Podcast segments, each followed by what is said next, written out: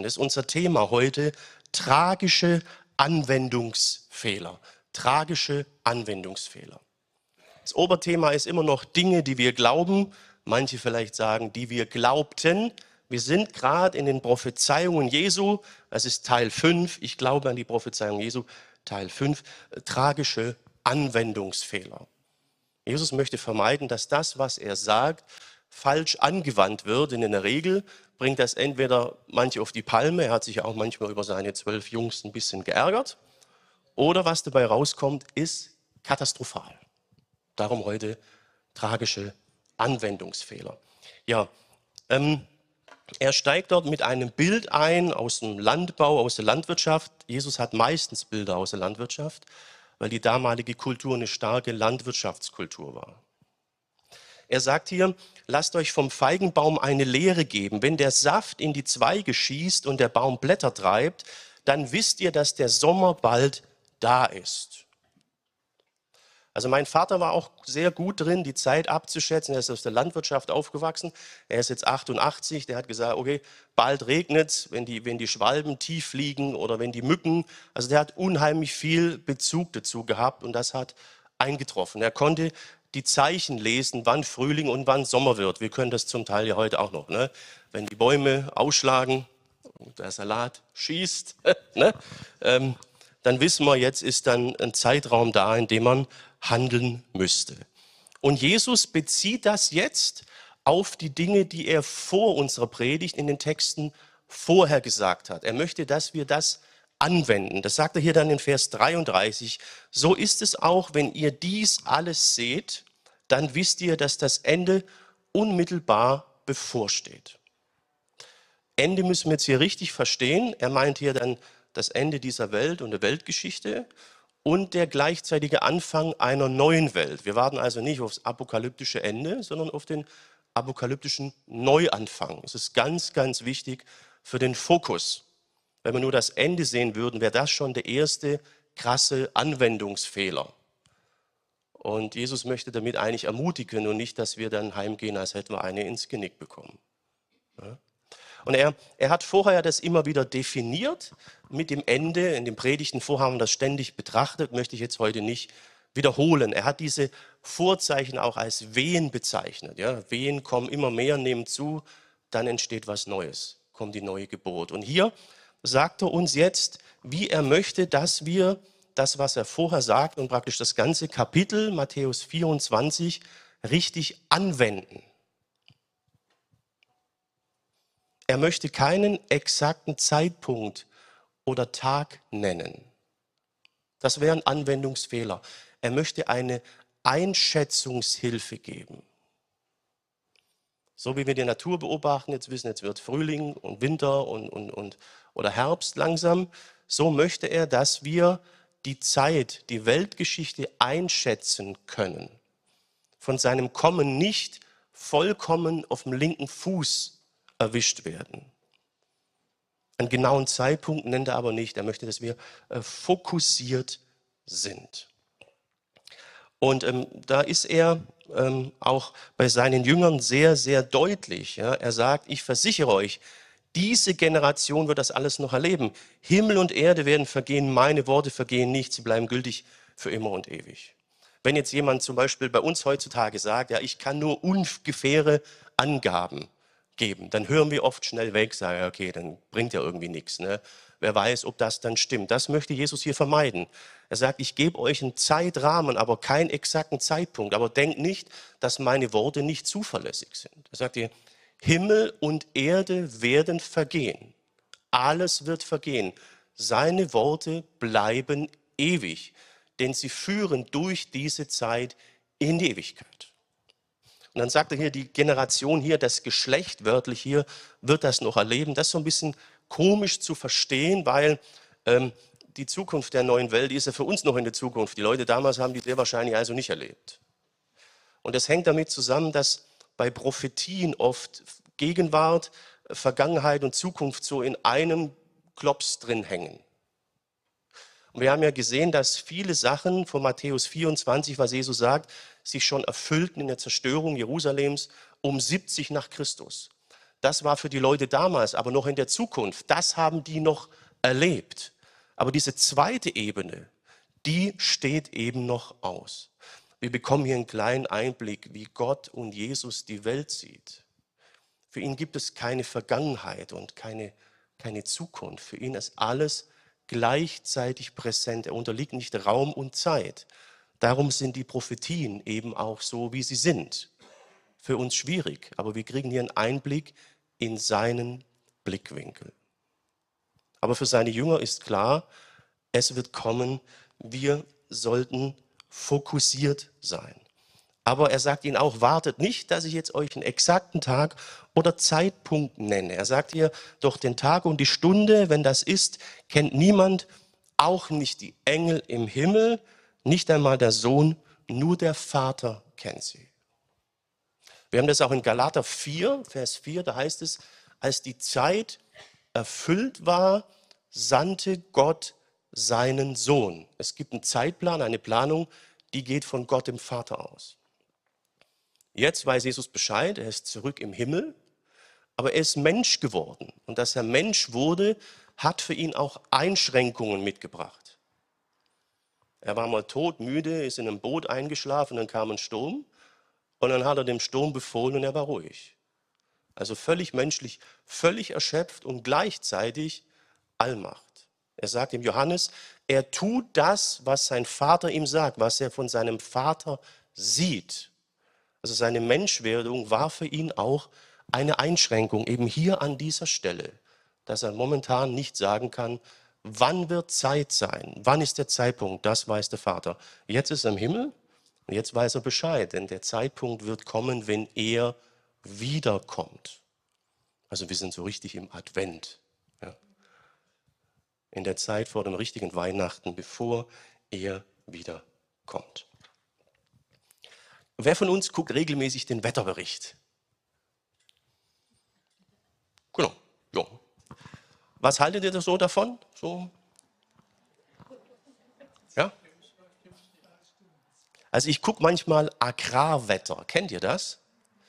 Das ist unheimlich präzise. Die Bauern gucken das auch, weil die müssen sich darauf verlassen.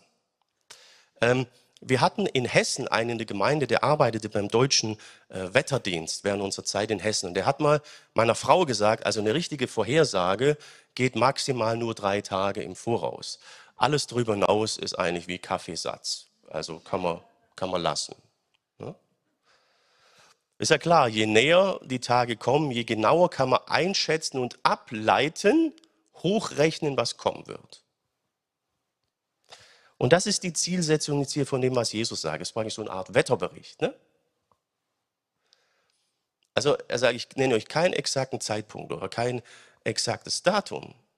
Aber je näher der Zeitpunkt kommt, je klarer werdet ihr einschätzen können, wie nahe es ist. Das ist das Ziel hier von diesem Kapitel 24. Die Dinge werden sich verdichten zunehmen an Intensität und Rhythmus wie Wehen vor der Geburt.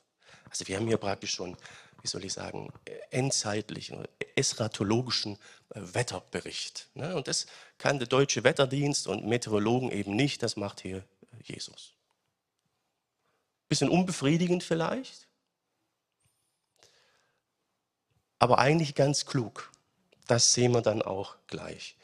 Also der erste Anwendungsfehler wäre also, auf einen gewissen Zeitpunkt oder Tag sich zu fixieren und den irgendwie zu benennen. Das würde nach hinten losgehen. Das war eine falsche Anwendung. Das ist auch die erste Botschaft für uns heute, der erste Anwendungsfehler. Das wäre dann so die Fehlinterpretation. Und das ist ganz, ganz oft in der Geschichte passiert und wirklich katastrophal. Also meinen ersten, ich habe eine Ausbildung gemacht, meine, zum Bachelor erstmal in, ähm, in der EG, Evangelische Gesellschaft für Deutschland. Die hat eine Fachschule und nach vier Jahren wurde man dann in Dienst eingesegnet und dort war man dann 19 Jahre mit Ausbildung insgesamt.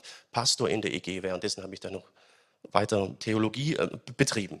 Darum geht es mir jetzt aber nicht. Also ich war dort 19 Jahre und vor meiner Zeit, bevor ich dort war, gab es mal einen sehr interessanten Pastor in diesem Verband der hat mal die Parole rausgegeben, die Arche ist geschlossen. Damit meinte er die Zeit, in der Menschen noch zu Jesus finden können, in der man noch wirklich das Evangelium verbreiten kann, ist vorbei, denn der Herr kommt bald wieder. Die Gemeinden in diesem ganzen Bezirk haben daraufhin äh, Jugendarbeit, missionarische Sachen eingestellt. Manche haben überlegt, soll ich meine Garage noch bauen und, und, und. Ne? Heute gibt es diesen Bezirk nicht mehr. Er ist tot. Oberbergischer Kreis war das. Ja. Das war eine gewisse Fehlinterpretation, versteht ihr? Und das ist katastrophal bis heute, denn jetzt gibt es dort keine Gemeinden mehr, die weiter verkündigen. Man muss wieder neu gründen, wird zum Teil auch geschehen. Ja? Also brutal. Es gab immer wieder in der Zeitgeschichte Leute, die meinten, jetzt ist es. Es gibt auch Glaubensgemeinschaften, die sind dann alle auf den Berg äh, gerannt und, und, und. Und das ist eben das Problem, das ist die Katastrophe. Darum haben wir auch keinen exakten Zeitpunkt, denn dann würden manche so ein Aussteigerleben führen.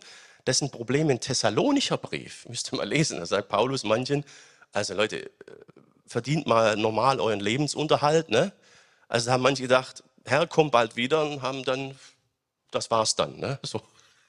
Er sagt, das funktioniert nicht. Das ist eine Fehlinterpretation. Also das geht komplett nach hinten los. Und Jesus möchte das ja hier vermeiden. Auch die Sache mit der Verkündigung vom, vom Evangelium. Ja? Er sagt hier in Kapitel 24, haben wir gesehen, in Vers 14, also vor unserem Text. Aber die gute Nachricht, dass Gott schon angefangen hat, seine Herrschaft aufzurichten, wird in der ganzen Welt verkündet werden. Alle Völker sollen sie hören, dann erst kommt das Ende. Also da steht jetzt eben nicht, dass Jesus sagt, hört mal frühzeitig damit auf, setzt euch zur Ruhe, hat er irgendwann eh keinen Zweck mehr. Ja? Also da wurde dieses Kapitel komplett fehlinterpretiert, falsch angewendet oder komplett ignoriert. Eigentlich hätten wir hier mal einen Pastorenkollegen vielleicht ermahnen und entlassen müssen. Denn der Schaden ist bis heute da. Komischerweise ist es ja bis heute so, dass ähm, Leute, die ein bisschen komische Sachen verzapfen, oft die treuesten und meisten Anhänger haben. Ne? Merkwürdig. Genau. Keine Sorge, wir machen jetzt hier keine andere Strategie zum Wachstum. Wie gründe ich eine Sekte in vier Punkten oder so. Ähm, aber äh, das ist zum Teil so. Und zum Teil unbelehrbar. Obwohl Jesus doch sagt, Ort, Zeit weiß nur der Vater. Ihr wisst es nicht. Ja? Es kommt eine Zeitspanne. Es ist ein Wetterbericht. Ja? Manchmal fragt man sich, was soll er denn noch sagen? Er hat ja vorher auch immer wieder erwähnt, siehe, ich habe es euch gesagt. Ja? Man muss halt nur, nur hören. Ja? Also seid vorsichtig, lasst euch keine Anwendungsfehler äh, verzapfen. Das geht brutal nach hinten los. Erster Anwendungsfehler. Kein exakter Zeitpunkt, sondern Einschätzung, äh, Wetterbericht. Ja, er macht dann weiter und sagt, wenn der Menschensohn kommt, also er spricht immer von sich, vom Menschensohn, äh, wird es Zeit wie zur Zeit Noahs. Noahs ist eine Person aus dem Alten Testament. Damals vor der großen Flut aßen die Menschen und tranken und heirateten, wie sie es gewohnt waren, bis zu dem Tag, an dem Noach in die Arche ging. Jo, wir haben das so in 1. Mose 6 bis 8. Da hat Gott beschlossen, dass er nochmal ein Reset braucht in der Welt. Es kam so eine, so eine Flut. Er musste alles auf Null setzen. Das Menschenherz sagte, es böse von Jugend auf. Es kam zu Mord und Totschlag permanent und es gab ein Reset. Sinnflut. Er hat aber Noah gesagt, dass die kommt und es wurde eine Arche gebaut, eigentlich ein Schiff, das die Rettung bringen soll. Jetzt haben wir wieder die Arche. Ne? Der ehemalige frühere Kollege sagt, die Arche ist zu. Ne? Jetzt erwähnt Jesus hier selber die Arche. Und Noah hat die dort gebaut auf dem platten Land und die Leute haben gedacht, er sei bekloppt. Hätten wahrscheinlich auch gedacht. Es sei denn, wir hätten Gott gekannt. Dann nicht. Daran entscheidet sich, ob das, was Noah gemacht hat, sinnvoll oder völlig bekloppt war. Ne? Äh, es geht um den Blick und hier gibt es wenig Objektivität. Hier geht es darum, was ist dein Fokus. Je nachdem, wie du blickst, wirst du manche Dinge sehen, manche nicht. Ich habe vor einer Weile immer so einen Hyperwürfel gezeigt. Ne? Wisst ihr noch? Tesseract, das ist so, immer ein bisschen schielt, dann kann sein, sieht man manches äh, nicht so ganz. Und die Leute haben nicht gehört. Jesus erwähnt es dann auch hier noch. Er sagt, sie begriffen nicht, was ihnen drohte, bis dann die Flut hereinbrach und sie alle wegschwemmte. So wird es auch sein, wenn der Menschensohn kommt. Das ist jetzt ein bisschen tragisch. Ne? Er hat die Ewigkeit verlassen, kam als Mensch extra in unsere Welt, ging ans Kreuz, hat sich den Mund fußlich geredet, aber er sagt, die Geschichte wird sich wiederholen. Die Leute werden heiraten, wieder geheiratet werden, feiern und, und, und. Und dann kommt er und sie sind auf dem linken Fuß erwischt, genauso wie bei der Sintflut. Die Geschichte wiederholt sich, sagt Jesus hier. Und dass es sich bei so wenig Menschen wie möglich wiederholt, gibt es eben so die Gemeinden, ne? die Jesus-Leute in der Welt, die sagen, pass mal auf, es kann sein, du wirst auf dem linken Fuß erwischt, denn da kommt etwas. Lasst euch versöhnen mit Gott. Wie das dann sein wird mit dem Überraschen, das haben wir dann hier schön beschrieben. Jesus sagt, zwei Männer werden dann zusammen auf dem Feld arbeiten. Der eine wird weggenommen, der andere zurückgelassen. Also eine Einflussmöglichkeit gibt es nicht mehr. Ja? Ähm, zwei Frauen werden zusammen Korn malen, die eine wird angenommen, die andere zurückgelassen. Seid wachsam, denn ihr wisst nicht, an welchem Tag euer Herr kommt. Also es wird sehr unscheinbar, sehr plötzlich geschehen. Manche sind halt dann nicht mehr da. Ja, und andere sind noch da. Besser ist es dann, nicht mehr da zu sein. Und darum kam Jesus ja in unsere Welt. Ja, im Studium musste ich mich mit vielen interessanten Dingen beschäftigen mit anderen Religionen. Ich habe mal den Schwerpunkt Mohandas Gandhi bekommen und musste dann untersuchen, inwieweit er die indischen Hauptschriften Bhagavad Gita aus Sicht der Bergpredigt interpretiert haben könnte. Interessante Frage. Bin dem halt nachgegangen, bekommt er halt so seine Aufträge. Ne? Und dann, als ich da dran war, dachte ich, also interessant der hat tatsächlich gesagt und noch ein paar andere Dinge, ich werde den Hindus sagen, dass ihr Leben unvollständig ist, wenn sie nicht ehrerbietig die Lehren von Jesus studieren. Gandhi. Also der war zutiefst beeindruckt von der Bergpredigt und hat die indischen Hauptschriften tatsächlich auf der Basis der Bergpredigt verstanden und verkündet. Denn im Vergleich äh, Dazu ist unser Altes Testament ein Kinderbuch. Er hat sie also nicht wörtlich, sondern von Jesus her interpretiert. Das fand ich schon mal sehr, sehr interessant. Gandhi hat sehr, sehr stark geschichtlich und historisch gedacht. Ne? Darum kannte er auch Jesus. Und er machte dann ja auch mal eine interessante Aussage äh, zur Geschichte. Ne? Die kennen wahrscheinlich die meisten. Die Geschichte lehrt die Menschen, dass die Geschichten die Menschen äh, nichts lehrt. Genau. Und das ist wieder genau das, was Jesus hier sagt. Merkt ihr? Heißt, wir haben die Sintflut und da Noah und Mund fußlich geredet. Ich jetzt auch, aber es wird genau gleich laufen. Die Menschen lernen irgendwie nicht. Ja? So.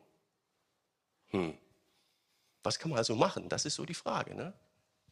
Jetzt ist die Sache mit der Sintflut natürlich, jetzt nicht so, so greifbar, also ein bisschen eine schwierige Geschichte. Ne? Äh, ich habe euch mal einen Link unten reingesetzt, für euch natürlich auch, Videobeschreibung. Es gibt Berichte über eine große Flut in fast allen alten Kulturen. Es gibt Berichte und Texte darüber. Also irgendwas muss zumindest gewesen sein. Darum erwähnt Jesus das hier sind wir Menschen, die aus der Geschichte lernen, die nicht aus dem Reflex auf die Geschichte reagieren, es gibt ja auch, eine extrem das andere, sondern die lernen und die Geschichte korrekt anwenden. Keine Anwendungsfehler. Und hier haben wir eben den, den, großen Anwendungsfehler, sagen wir, der, der Ignoranz. Ist der zweite Anwendungsfehler. Äh, Ignoranz. Man sieht es nicht oder will es sogar übersehen, möchte es nicht wahrnehmen. Und hier zeigt sich so ein Prinzip, merkt ihr, bei den Anwendungsfehlern, die sind sehr extrem. Gerade haben wir gesagt, da sind manche, die meinen, sie wissen Tag und Uhrzeit, ne? und dann lässt man alles fallen, das ist das andere, erste Extrem. Das zweite hier ist, man ignoriert es komplett. Und das hilft aber auch nicht gerade weiter. Also Fehlinterpretationen gehen immer ins Extreme. Und hier haben wir so eine gewisse Kurzsichtigkeit, die Jesus beschreibt. Er sagt, damals vor der großen Flut aßen die Menschen und tranken und heirateten, wie sie es gewohnt waren, bis zu dem Tag, an dem Noach in die Arche ging. Und dann war die Arche natürlich geschlossen. Wenn Jesus wiederkommt, dann ist eben die Grenze. Die einen sind weg, die anderen sind noch da. Deadline nennen wir das. Und eigentlich beschreibt Jesus hier jetzt ziemlich gut unsere Zeit. So vor allem in Europa und Mitteleuropa.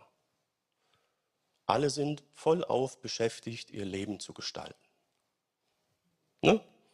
Sie essen, trinken, heiraten. Wenn ein gewisser Wohlstand erreicht ist, vor der Zeit ist man vollkommen damit beschäftigt, einen gewissen Wohlstand zu erreichen. Schule, Ausbildung, Studium, Arbeit und, und, und. Aber ist immer weniger Raum und Zeit.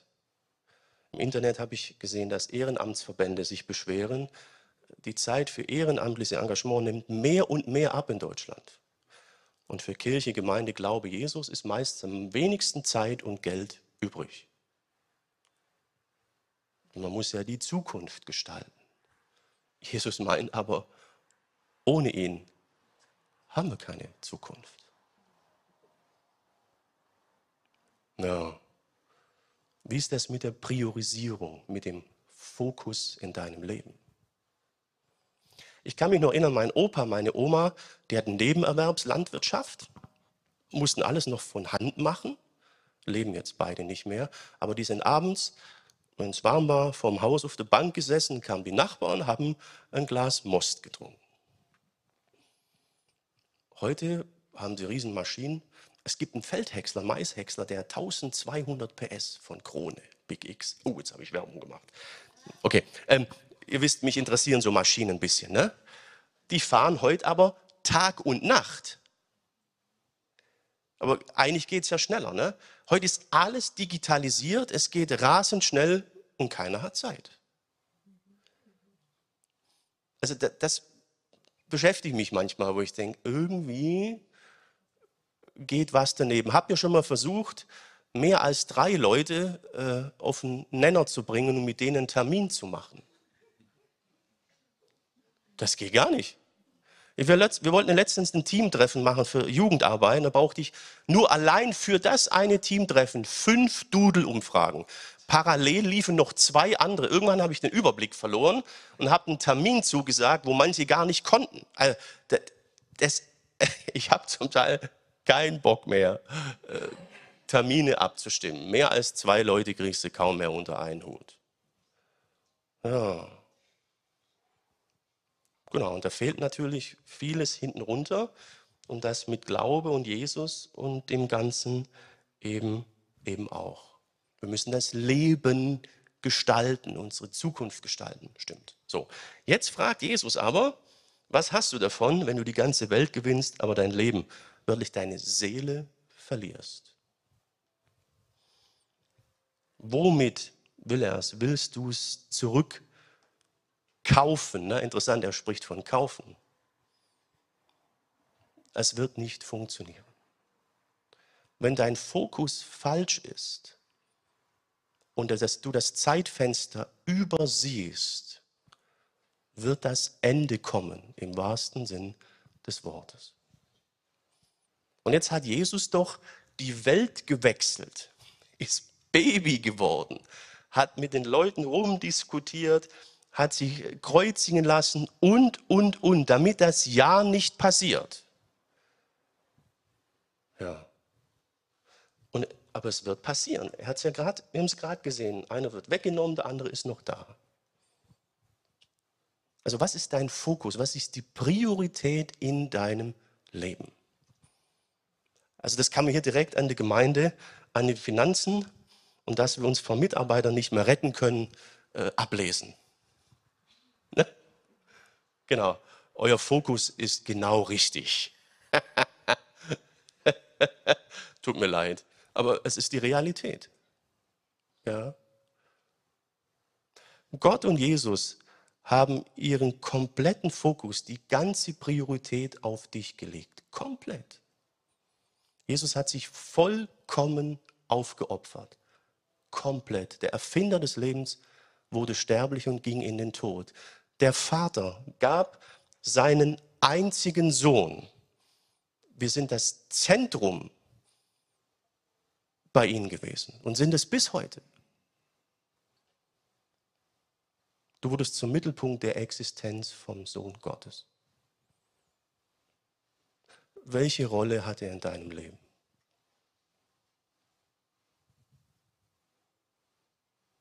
Hätte er den Eindruck und würde sagen, klasse, du hast mich genauso ernst genommen wie ich dich. Fokussierung, nicht Ignoranz. Ne, das wäre sonst der Anwendungsfehler. Die richtige Anwendung ist Fokus, Prioritätensetzung. Hm. Tja, sprecht mal mit Jesus.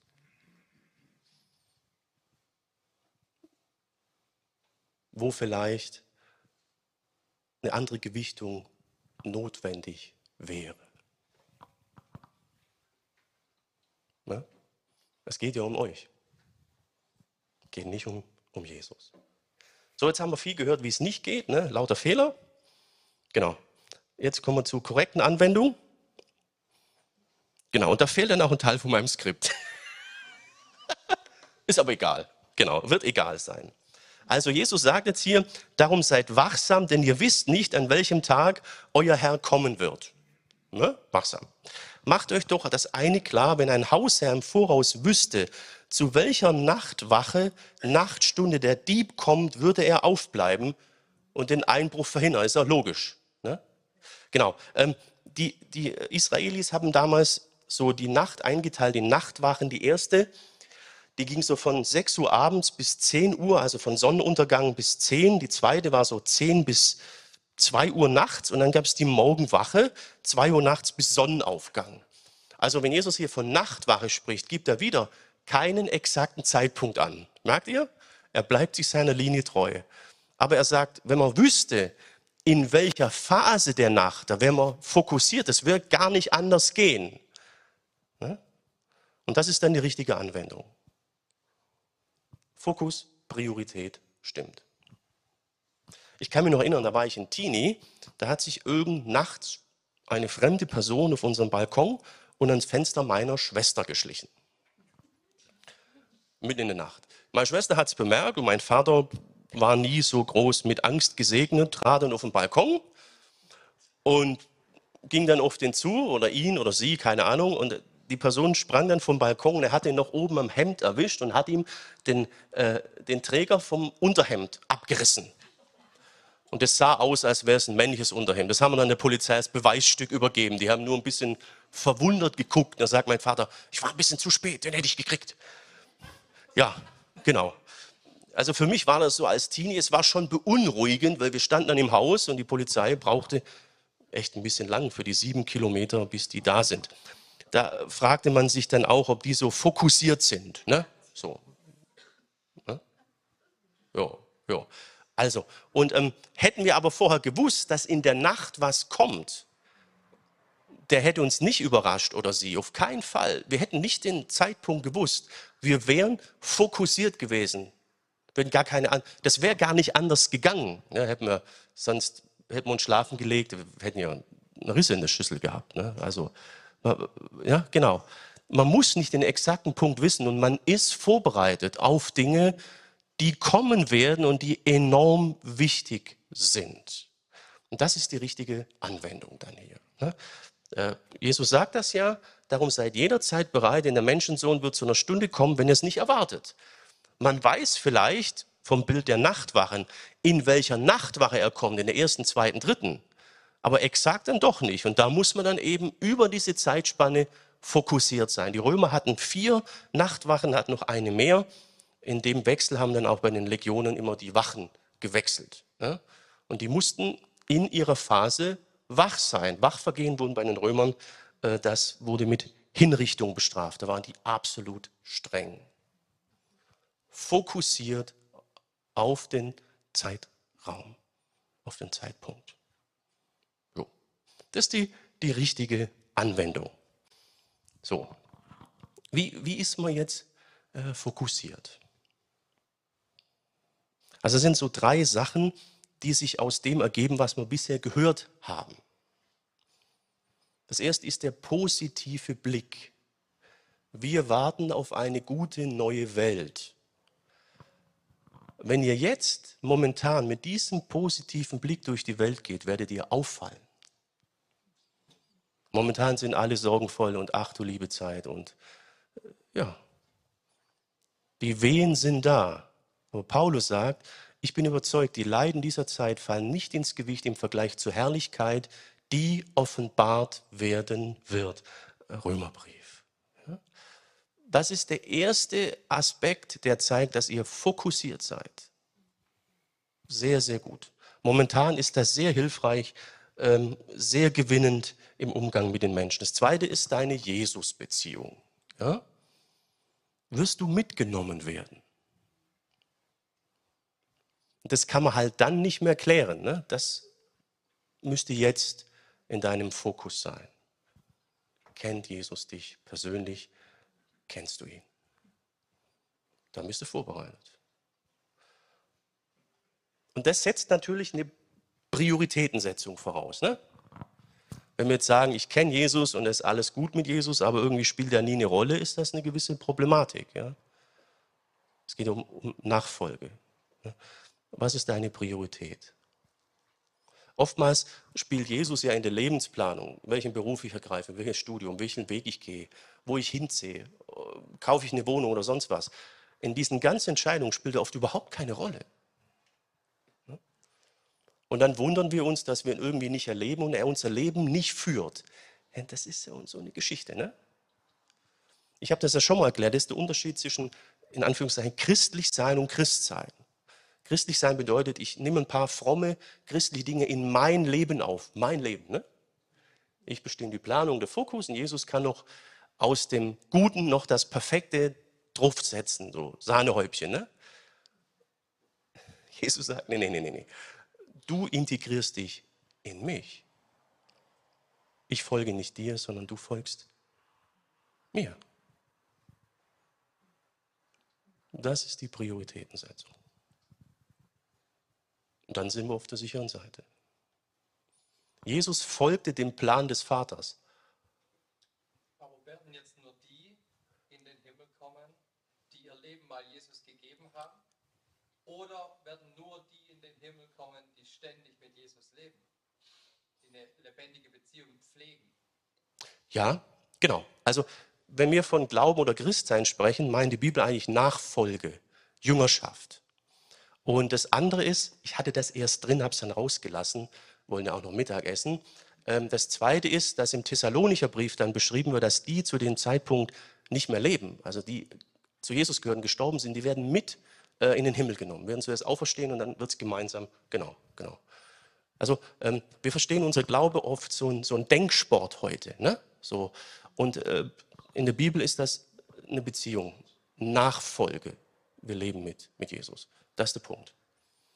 In Matthäus 7, 22 haben wir das. Habe ich glaube letzte oder vorletzte Predigt erwähnt, wo Jesus dann sagt, es gibt ein paar Leute, zu denen ich sagen, ich kenne dich gar nicht, obwohl die viel Christliches getan haben. Ja? Ähm, das ist der Punkt. Und das ist eigentlich schön. Wir müssen jetzt ja nicht irgendwelche Dinge produzieren, sondern wir leben einfach mit, mit Jesus. Ja. Das ist alles, letztlich. Jo, das war auch mein letzter Punkt ohne Skript. Wir sind durch. Also.